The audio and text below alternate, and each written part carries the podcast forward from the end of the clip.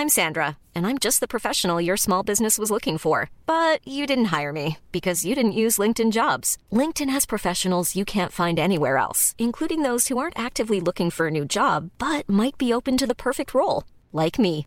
In a given month, over 70% of LinkedIn users don't visit other leading job sites. So if you're not looking on LinkedIn, you'll miss out on great candidates like Sandra. Start hiring professionals like a professional. Post your free job on linkedin.com/people today. Nous sommes en guerre. Moi, moi, je, personnellement, je m'étouffe. Accélère Accélère Ils sont aux ordres du pognon Faut laisser la star tranquille.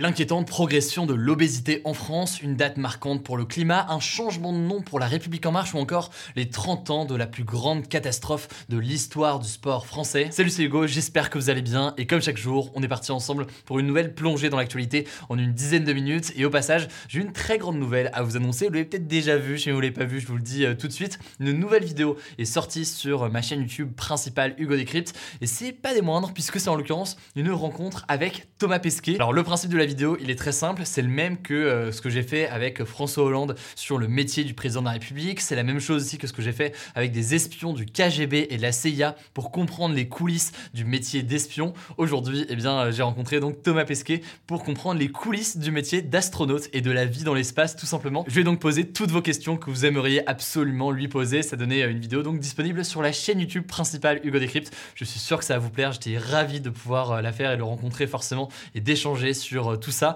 pour découvrir du coup ses réponses aux questions qu'on se pose le plus. Le lien est directement en description. Autrement, vous tapez Thomas Pesquet Hugo Décrypte et a priori vous allez pouvoir euh, retrouver tout ça. Et on commence donc tout de suite avec le sujet à la une de ces actus du jour. C'est une nouvelle épidémie qui s'installe en Europe. En tout cas, c'est comme ça que le qualifie euh, l'Organisation mondiale de la santé. Et en l'occurrence, eh bien, il s'agit de l'obésité. En fait, selon un nouveau rapport de l'Organisation mondiale de la santé publié ce mardi, 59% des adultes européens sont en surpoids ou alors obèses. Et les chiffres, en fait, sont en forte augmentation. Ça a triplé, en fait, depuis euh, les années 90. La France est dans la moyenne européenne avec 59,9% des adultes en surpoids, dont 21,1% qui sont euh, obèses. Et ce qui inquiète tout particulièrement euh, l'OMS, c'est que ces chiffres sont aussi en forte augmentation chez les enfants, où les chiffres tournent autour de 30% euh, d'obésité. C'est donc des chiffres majeurs, sachant que pour savoir si une personne est en surpoids, les professionnels de santé se basent en général sur son IMC, donc l'indice de masse corporelle,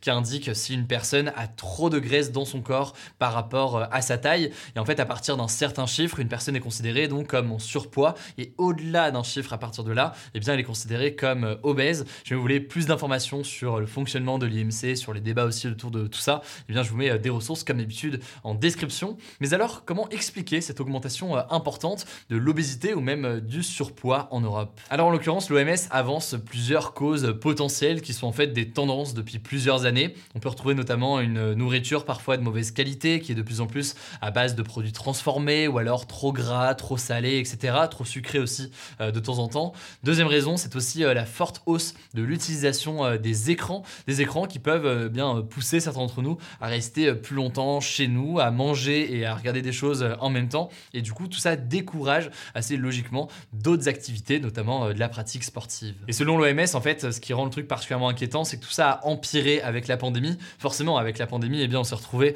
à moins sortir et c'est assez, assez logique. L'OMS, en fait, estime que tout ça reste encore aujourd'hui, malgré la fin des couvre-feux euh, ou autres, et euh, certains de ces comportements euh, sont restés. Alors, selon l'Organisation mondiale de la santé, c'est une situation qui est inquiétante car l'obésité augmente fortement les risques de cancer et de problèmes cardiaques. Et l'OMS considère d'ailleurs à ce titre l'obésité comme étant une maladie en elle-même.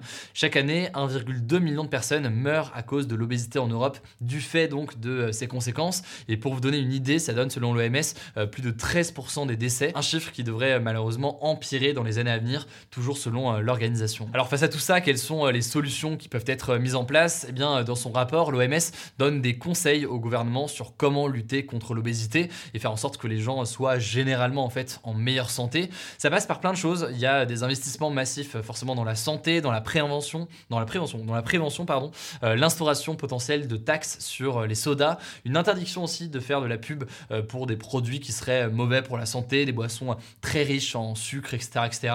Et puis ça passe aussi par des incitations pour développer par exemple la pratique du sport et des activités physiques, notamment avec davantage d'infrastructures qui encouragent forcément, si vous avez un stade ou des éléments à côté de vous et des équipements abordables et accessibles, bah, ça donne beaucoup plus envie de faire du sport que si jamais ça coûte une fortune ou alors qu'il y a des peu d'équipements pour le faire. En tout cas, ça me semble assez important d'en parler, de voir un peu ce sujet qui est du coup un élément alarmant selon l'OMS. et ça montre aussi par ailleurs les conséquences qu'a pu avoir le Covid sur d'autres sujets. on voit là que le Covid, certes, a eu un impact en tant que tel d'un point de vue sanitaire, mais a aussi entraîné d'autres choses sur le long terme. Donc forcément, on verra comment évolue tout ça. Allez, comme chaque jour, on passe à un point important sur la situation en Ukraine. D'abord, cette première actualité concernant Mariupol, donc cette ville au sud-est de l'Ukraine qui a été assiégée et finalement récupérée par les Russes. On a plus d'informations concernant l'attaque et le bombardement qui avait été effectué sur le théâtre de la ville de Mariupol le 16 mars. Et eh bien en fait, selon une enquête de l'agence Associated Press, c'est 600 personnes qui auraient été tuées lors de ce bombardement. Le bilan de cette attaque est longtemps resté incertain, mais on en avait beaucoup parlé puisque des civils s'étaient réfugiés dans ce théâtre pour échapper justement au bombardement. Ils avaient mis d'ailleurs des écritures au sol pour prévenir les militaires russes qui avaient des enfants notamment avec eux. Et les Russes donc avaient quand même bombardé ce site avec donc un bilan humain très important suite à ces bombardements. Deuxième information en une phrase concernant l'Ukraine, le président ukrainien Volodymyr Zelensky a annoncé le lancement en fait d'une forme de cagnotte en ligne qui s'appelle United 24 pour aider en fait financièrement l'Ukraine dans cette situation, pour faire la guerre, mais aussi pour reconstruire ce qui a été détruit pendant le conflit. Leur objectif donc c'est de récolter un maximum d'argent venant du monde entier. Et enfin, dernière information, la Finlande et la Suède pourraient rejoindre l'OTAN.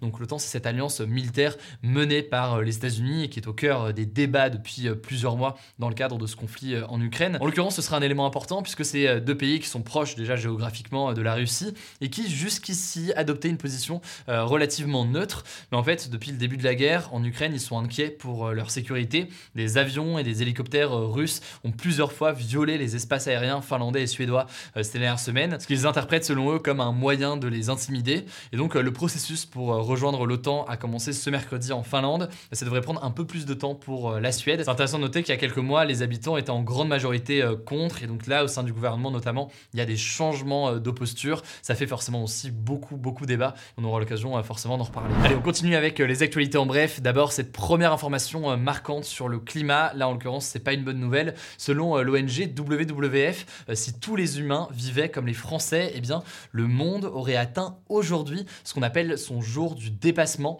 Donc, la date à laquelle toutes les ressources que la Terre est capable de créer en un an aurait été euh, consommée. En fait, à l'échelle mondiale, cette date du dépassement, elle était tombée le 29 juillet euh, l'an dernier. Et donc là, à l'échelle française, ça tomberait beaucoup plus tôt, dès le 5 mai, alors qu'on est à peine euh, donc au tiers de l'année. Ce qu'il faut retenir et ce qui est important derrière tout ça et ce chiffre symbolique, c'est que le mode de consommation des Français est bien plus gourmand en ressources naturelles que celui de la moyenne de la population mondiale. Et c'est donc ce que vient illustrer cette étude. Deuxième information, cette fois-ci beaucoup plus positive concernant le climat. Selon des scientifiques australiens, la région de la Tasmanie, une région en Australie, a réussi à devenir l'une des premières zones au monde à devenir un émetteur net négatif de carbone et donc à ne plus accélérer en fait le changement climatique. Alors j'en suis conscient, dit comme ça, c'est peut-être un peu flou, mais en gros dites-vous que la Tasmanie euh, émet moins de gaz à effet de serre qu'elle est en mesure d'en capter, donc ça a un impact positif sur euh, l'environnement euh, de ce point de vue-là. Il y a quelques années pourtant c'était l'inverse et ça s'explique selon les scientifiques par une très bonne gestion des forêts car vous le savez, les arbres ont un rôle très important à jouer dans la capture du carbone, qui est donc responsable du changement euh, climatique. Pas évident comme ça à résumer en deux mots sur des sujets euh, climatiques comme cela, mais c'est donc euh, une avancée majeure dans cette région australienne. Troisième actualité, en politique, absolument rien à voir, mais la situation est très tendue au sein du Parti Socialiste après l'accord conclu par la direction avec la France Insoumise pour présenter donc des candidats communs aux élections législatives. L'ancien président socialiste François Hollande a condamné cet accord qui est selon lui un abandon de la crédibilité et du programme du Parti Socialiste. Et par ailleurs, l'ancien Premier ministre de François Hollande, Bernard Cazeneuve, a annoncé qu'il quittait carrément euh, le Parti Socialiste. Bref, on voit qu'au sein du Parti euh, Socialiste, il y a des vraies tensions dans le fait de s'allier ou non avec euh, la France Insoumise. Quatrième information, le parti d'Emmanuel Macron, donc la République En Marche, va changer de nom. Il va s'appeler désormais Renaissance. On l'a appris euh, ce jeudi. Alors pour ceux qui suivent l'actualité européenne, vous avez peut-être remarqué que Renaissance, c'est déjà le nom en fait du groupe macroniste au Parlement européen. Et par ailleurs, pour les élections législatives, Renaissance, comme il s'appelle désormais,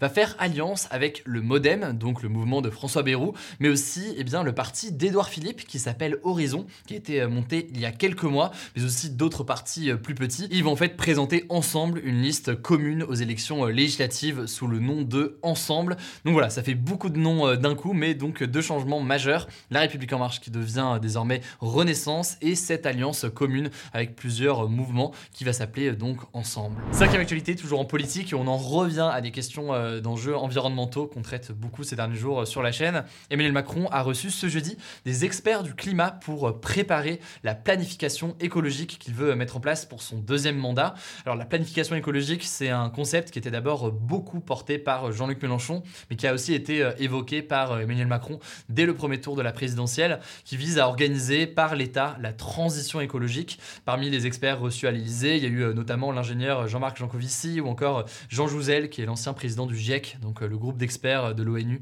sur le climat. Jean Jouzel a d'ailleurs déclaré que Emmanuel Macron avait fait beaucoup de promesses au cours de la réunion et donc il attendait maintenant de voir désormais si jamais ça allait se traduire par des actes dans les prochains mois. On termine aujourd'hui avec un flashback. Aujourd'hui, on commémore le 30e triste anniversaire de la catastrophe de Furiani. C'est en fait un drame qui a eu lieu dans le stade de football de Bastia en Corse le 5 mai 1992.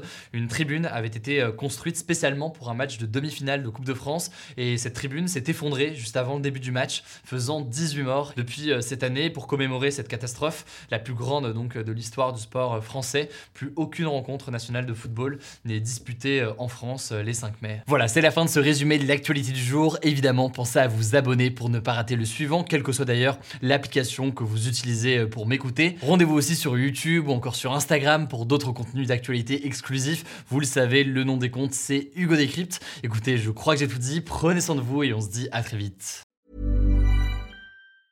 Small details are big surfaces. Tight corners are odd shapes. Flat, rounded, textured or tall. Whatever your next project, there's a spray paint pattern that's just right. Because Rust new Custom Spray 5 in 1 gives you control with five different spray patterns. So you can tackle nooks, crannies, edges, and curves without worrying about drips, runs, uneven coverage, or anything else. Custom Spray 5 in 1. Only from Rust